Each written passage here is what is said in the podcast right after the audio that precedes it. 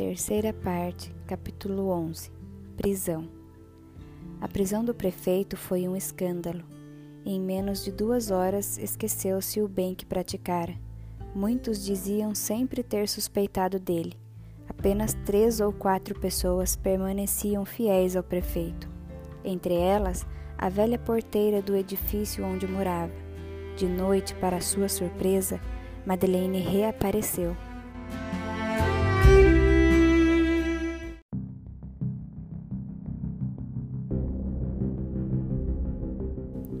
Quebrei a barra de ferro de uma grade e fugi. Vou pegar minhas coisas no quarto. Enquanto isso, chame a irmã Simplice. A velha saiu.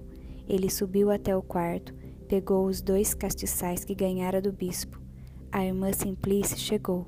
Ele lhe entregou um papel.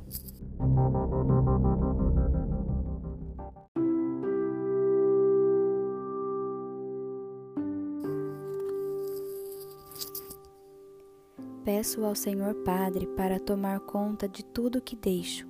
Faça o favor de pagar as despesas do meu processo e o enterro da mulher que morreu hoje. O resto, dê aos pobres.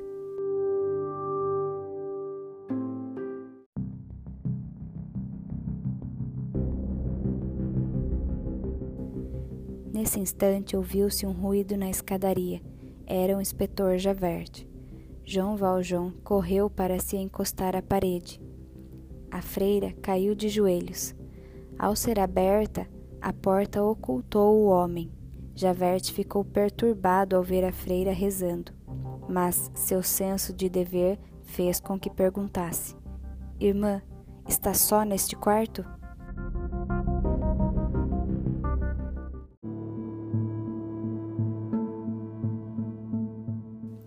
Pela primeira vez na sua vida, Irmã Simplice mentiu. Estou. Desculpe-me pela, pela minha insistência, mas a senhora não viu hoje um prisioneiro fugido? João Valjean? Não, respondeu a freira, mentindo pela segunda vez. O inspetor retirou-se. João Valjean fugiu. Mas, alguns dias depois, foi apanhado novamente.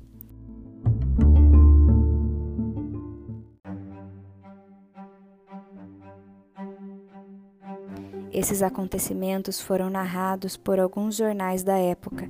Vejamos alguns trechos.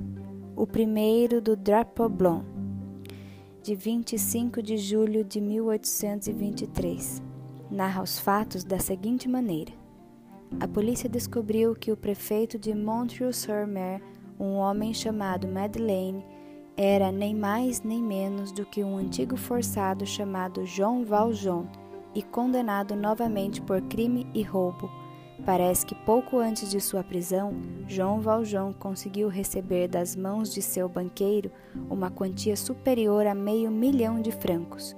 Ao que parece, tal fortuna foi ganha de maneira honesta em sua fábrica. Mas não se sabe onde João Valjean escondeu esse dinheiro, pois não estava com ele ao ser preso novamente. O Journal de Paris dizia: acaba de ser condenado novamente um antigo forçado chamado João Valjean. Desmascarado e preso, esse homem, que tem uma força hercúlea, conseguiu fugir, mas foi preso quando tomava uma carruagem para Montfermeil.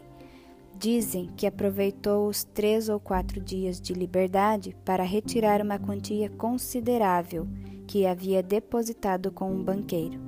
Aparentemente conseguiu esconder esse dinheiro. Foi condenado à pena de morte. Não apelou da sentença, mas o rei, em sua clemência, mudou a pena para trabalhos forçados por toda a vida.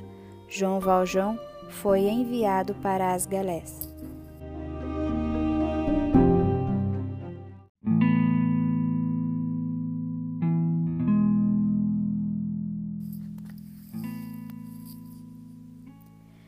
Após a prisão de Jean Valjean, a indústria em Montreuil-sur-Mer decaiu. Sua fábrica fechou. Outras não tiveram mais sucesso. Operários perderam o emprego. Diminuiu o consumo, acabou a assistência aos pobres.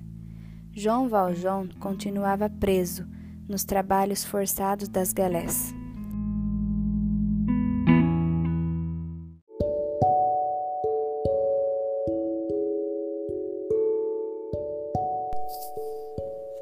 Certo dia, quando o navio estava no porto, um marinheiro perdeu o equilíbrio, ficou dependurado em uma corda. Cair seria a morte certa.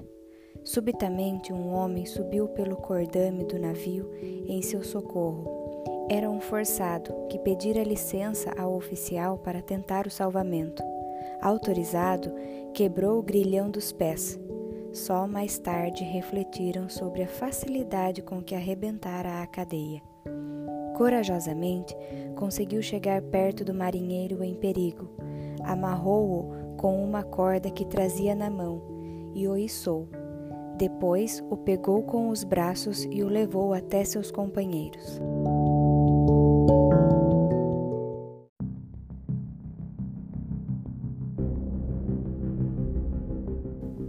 Ao voltar para junto dos outros forçados, cambaleou. De repente, caiu no mar. Quatro homens pegaram um barco para socorrê-lo, mas o homem não voltou à tona.